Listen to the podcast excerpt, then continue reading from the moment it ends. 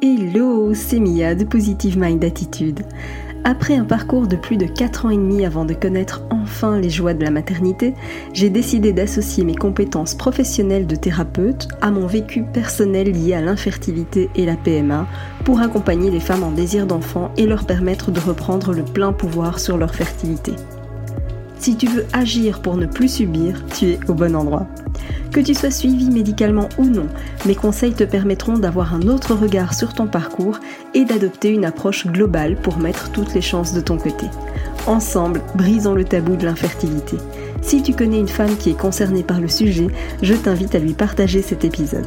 Maintenant, installe-toi confortablement et c'est parti pour l'épisode du jour. Éviter de perdre un temps précieux L'histoire de Sarah. Aujourd'hui, c'est un épisode un petit peu différent parce que j'ai envie de te partager une histoire qui est, que j'ai vécue euh, très récemment à la suite d'un échange téléphonique euh, et on pourrait en quelque sorte comparer ça à une étude de cas. Et j'ai pensé que, que, ce parcours pourrait vraiment être hyper utile pour toi et c'est ce qui m'amène à, à enregistrer cet épisode aujourd'hui un petit peu différent de ce que je peux faire d'habitude.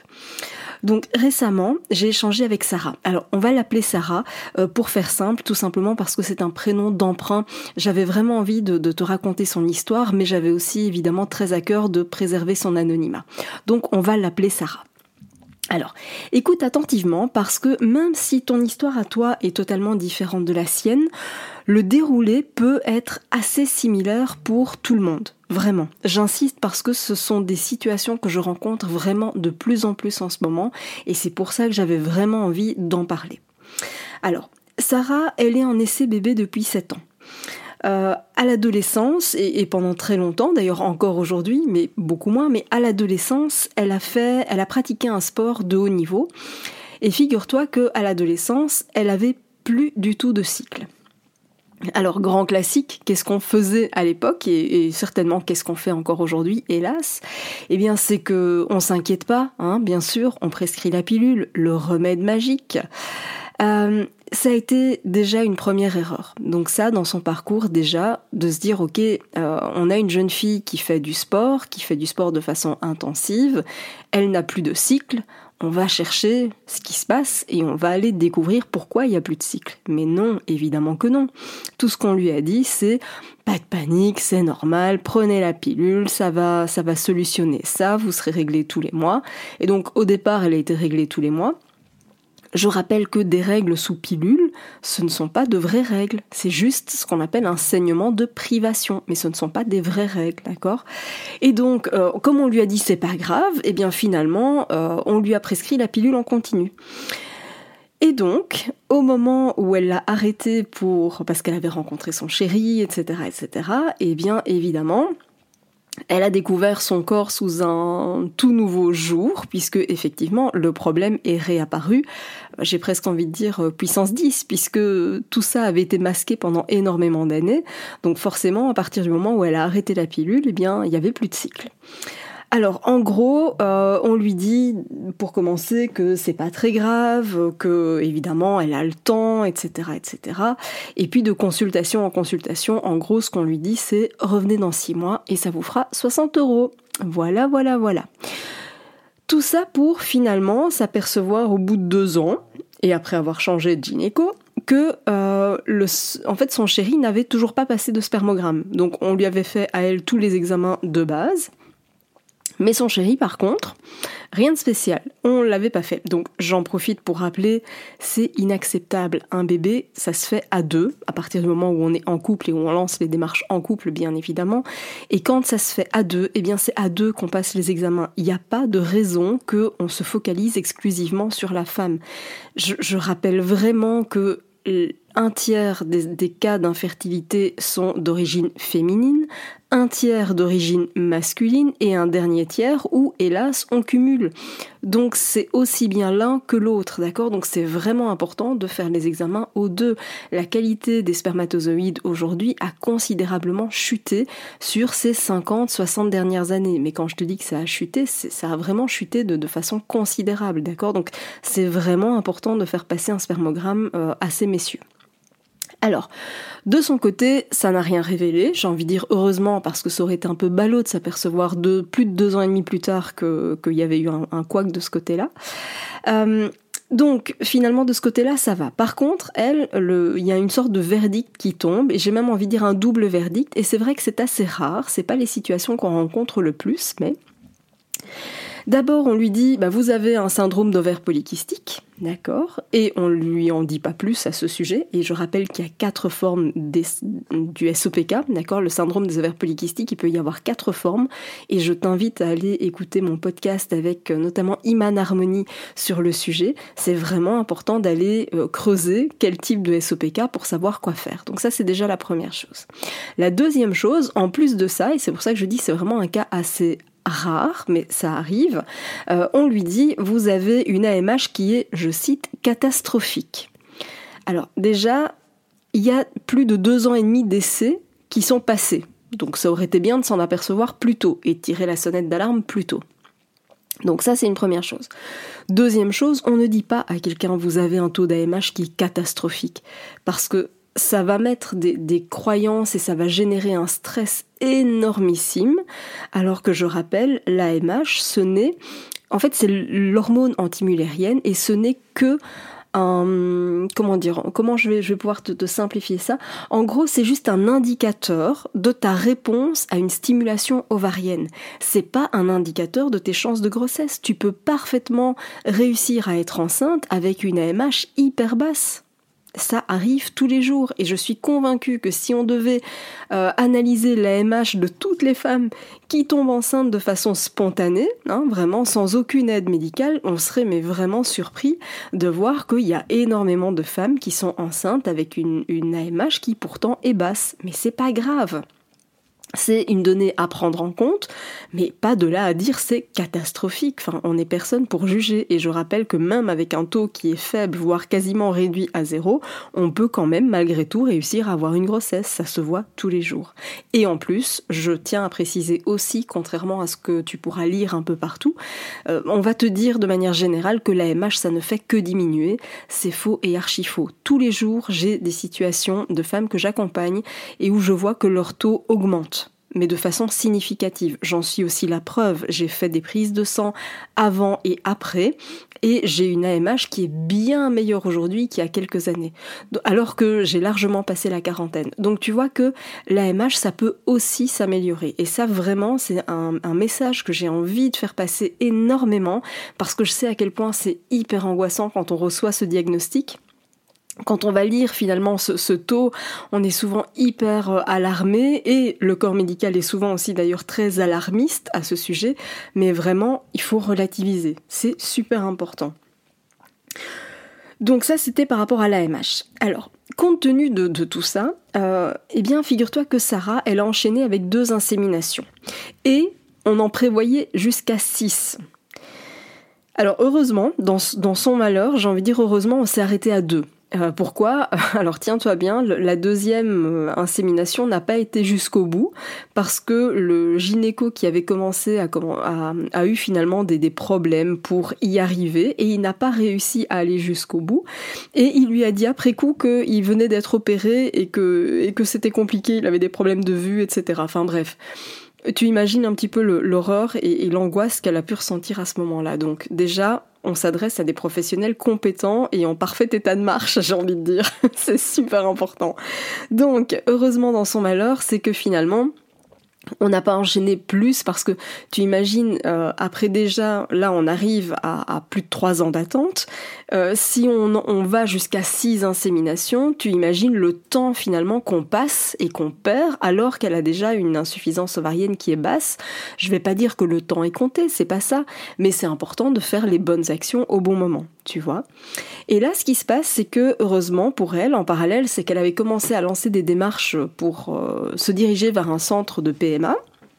Et entre-temps, le centre PMA euh, l'a validé, l'a accepté, et donc euh, on prend rendez-vous, mais de nouveau, tu sais à quel point il y a un délai d'attente pour obtenir des rendez-vous, etc., etc. Bref, au final, eh bien, figure-toi que Sarah, elle a enchaîné trois FIV Mais quand je te dis enchaîner, et encore, c'est parce qu'elle a demandé à faire une pause entre deux tentatives, mais si pas, on recommençait euh, des ponctions avec juste un cycle d'écart. Donc je ne sais pas si tu imagines ce que ça fait au niveau de ton corps, mais c'est juste impossible.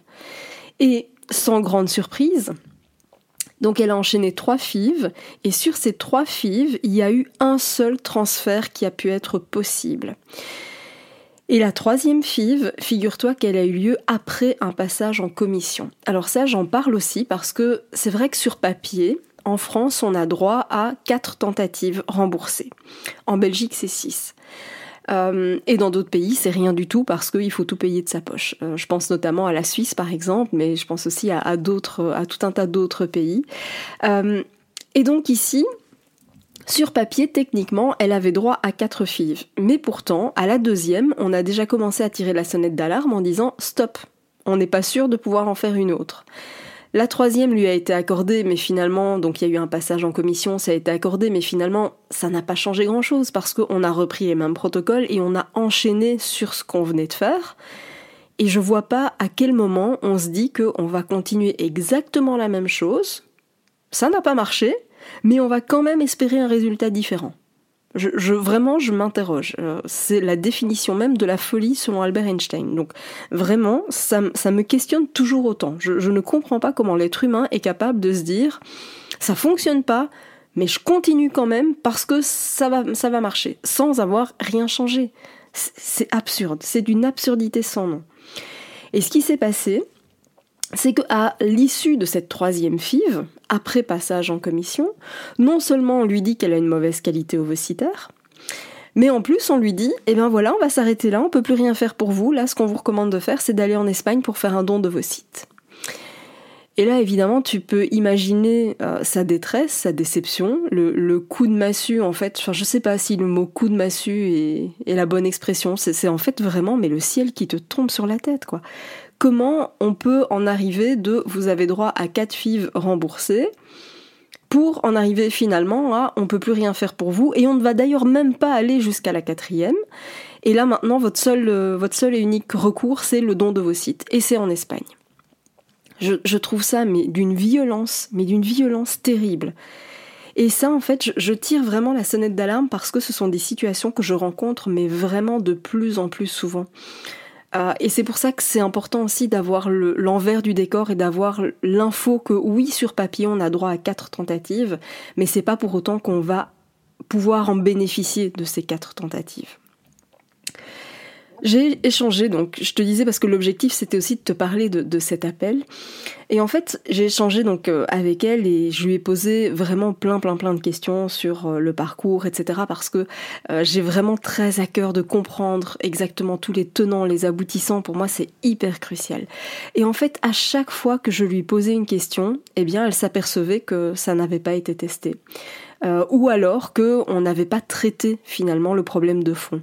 Je te donne un simple exemple, c'est qu'à un moment donné, elle me parle de la prolactine qui a toujours été trop haute chez elle. Eh bien, figure-toi que le seul discours qu'elle a eu par rapport à la prolactine, c'est ah mais c'est pas grave, ça n'empêche pas une grossesse. Ben si en fait, parce que la prolactine, elle va venir bloquer l'ovulation. Donc c'est important quand même de comprendre que le corps, c'est une sorte de, rouage. Hein. C'est vraiment un petit un, mécanisme qui est hyper complexe, mais que quand ça bloque quelque part dans un rouage, eh bien, ça peut perturber le cycle à l'autre bout de la chaîne. Et donc, oui, c'est important de se rendre compte que la prolactine, ça a un impact sur l'ovulation. D'autant plus quand on est déjà avec un SOPK de base, euh, il y a un contexte qui est, qui est déjà plus compliqué en termes de qualité ovocitaire. Donc c'est important de se dire, ok, le, peu d'ovulation qu'on a, il faut vraiment qu'elle soit de qualité. Mais ça n'a pas été fait. Alors de son côté à elle, euh, elle n'est pas restée sans rien faire, tu vois, de son côté, euh, et c'est ça le pire dans l'histoire aussi, c'est qu'elle a appliqué des conseils, elle a mis des choses en place mais en réalité, ça n'a pas été fait de la bonne façon ou ça n'a pas été fait au bon moment. Alors, je te donne un exemple pour que tu comprennes vraiment de, quoi je, parle. C'est que, par exemple, elle a mis en place un suivi avec une naturopathe qui, en plus, avait l'air d'être spécialisée en fertilité. Donc jusque-là, on se dit, bah c'est bon, c'est bien. Et effectivement, les conseils que cette naturopathe a donnés en soi sont pertinents, ils sont bons, mais oui, tu le voyais venir, hein. enfin tu le sentais venir, il y a un mais, effectivement, les conseils de base sont bons, mais pourtant, ils étaient en réalité impossibles à appliquer. Pourquoi? Parce que ce que la naturopathe a conseillé de faire, eh bien le corps de Sarah n'avait pas les ressources pour que ce soit efficace. Et je vais te donner vraiment un exemple concret pour que tu comprennes vraiment. La naturopathe lui avait conseillé de faire une détox du foie. J'ai envie de dire jusque-là, c'est un conseil qui est plutôt judicieux, ça peut vraiment être euh, intéressant. Encore faut-il que ce soit creusé selon le, type euh, de pathologie, etc. C'est pas nécessaire chez tout le monde, mais de façon générale, on peut se dire que c'est un conseil pertinent. Donc jusque-là, ok.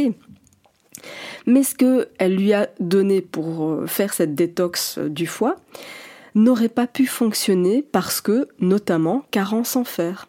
Et s'il y a des carences en fer, eh bien ton foie n'a pas les ressources nécessaires que pour aller enlever toutes ces toxines qu'il a accumulées. Et donc en gros, ce que la naturopathe lui a fait, c'est que en gros, elle lui a donné une télécommande en lui disant il faut que tu appuies sur ce bouton. Mais il n'y a pas les piles dans cette télécommande. Alors tu te doutes bien que tu peux appuyer sur le bouton des centaines et des centaines de fois, ça ne marchera pas ça n'a absolument aucun intérêt et c'est toute la problématique. Je vois énormément et j'entends énormément de conseils qui sont donnés mais et qui sont en réalité plutôt judicieux, plutôt bons, mais qui sont incomplets. Et quand c'est incomplet, eh bien ça ne donne pas le résultat que ça doit donner. C'est vraiment crucial de comprendre que tout est lié. Encore une fois, je le répète et je pense que je le dis quasiment dans chacun de mes podcasts ou pas loin tu vas finir par le comprendre parce que je veux vraiment que ce soit marqué, marqué, marqué. Mais tout est lié et tu ne peux pas appuyer sur un bouton si t'as pas vérifié qu'il y avait des piles dans la télécommande. C'est exactement ce qui s'est passé pour elle. Et tu vois, cet appel, euh, il a duré un peu plus d'une heure, mais en une heure, elle a compris ce qu'il aurait fallu faire alors l'idée, c'est fait, c'est fait, c'est pas de culpabiliser. Enfin plutôt c'est pas fait. mais l'idée, c'est évidemment pas de culpabiliser, mais c'est de comprendre et de changer la donne, tu vois. Donc en une heure, elle a compris ce qui aurait été possible de faire.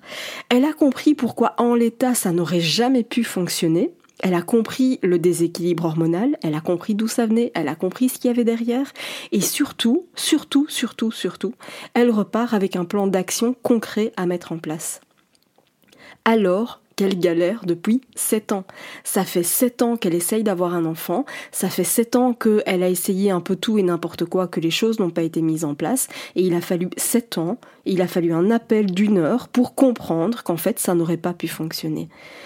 Alors j'ai en fait juste envie de te poser la question de savoir qu'est-ce que ça pourrait changer pour toi. Imagine ce que cet appel d'une heure pourrait changer dans ton parcours. Imagine la différence que ça peut faire. C'est juste énorme. Pourquoi? Parce que toi, t'arrives avec un puzzle en mille morceaux. Et moi, ce que je vais t'aider à faire, eh bien, c'est d'assembler tous ces morceaux. Mais en plus de les assembler, ces morceaux-là, ils vont créer une image. Et une image complète de ce qui se passe. Et ça, eh bien, c'est ce que je fais avec toi pendant neuf mois. Alors, pourquoi je le fais pendant neuf mois? Tout simplement parce que mon objectif, c'est pas juste de t'aider à avoir un test de grossesse positif. Moi, mon objectif, c'est aussi de réduire au maximum le risque d'arrêt de grossesse. Imagine, imagine pour Sarah qu'elle ait un test positif. En l'état, son corps ne serait a priori pas capable, ou en tout cas avec un risque vraiment énormissime, d'avoir un arrêt de grossesse son corps ne serait pas capable de mener cette grossesse jusqu'à son terme. Donc imagine qu'elle ait un positif et qu'elle le perde. Imagine un peu la déception, imagine la détresse émotionnelle dans laquelle ça va la mettre. Donc c'est super important de se dire oui, non seulement l'objectif c'est d'avoir un test de grossesse positif, évidemment, mais en plus l'objectif c'est de faire en sorte que cette grossesse elle arrive à terme. Et ça, ça change tout. Donc vraiment, si tu te dis que toi aussi cet appel peut faire toute la différence dans ton parcours, eh bien je t'invite à rejoindre le programme de coaching Éclosion parce que c'est vraiment ce que je fais avec toi, c'est que non seulement on commence par un appel ensemble de démarrage, Mais en plus, je suis à tes côtés pendant 9 mois pour que tu saches exactement quoi faire et que tu comprennes enfin comment on va assembler les pièces de ce puzzle. C'est la mission que je me suis donnée à tes côtés. Donc si mon discours résonne pour toi, si mes propos font du sens, si tu te dis que ben oui, c'est logique et si tu as envie en fait de comprendre que ce que tu as mis en place jusqu'à présent, c'était pas pour autant mauvais, c'était pas pour autant idiot ou absurde parce que l'idée c'est certainement pas de culpabiliser, mais c'est de comprendre que si ça n'a pas marché jusqu'à aujourd'hui, c'est parce que c'était incomplet. Et si tu as envie de comprendre de façon réelle, de façon complète comment ça fonctionne et ce que tu peux faire, eh bien je t'invite à rejoindre et à cliquer sur le lien qui est dans la description de cet épisode pour rejoindre le programme de coaching Éclosion. Merci d'avoir écouté cet épisode jusqu'au bout. Si tu veux aller plus loin et bénéficier de plus de conseils, télécharge maintenant mon guide offert sur positivemindattitude.fr. Pour encourager ce podcast, merci de mettre une note et ou un commentaire sur ta plateforme d'écoute. Je te dis à très vite pour un prochain épisode.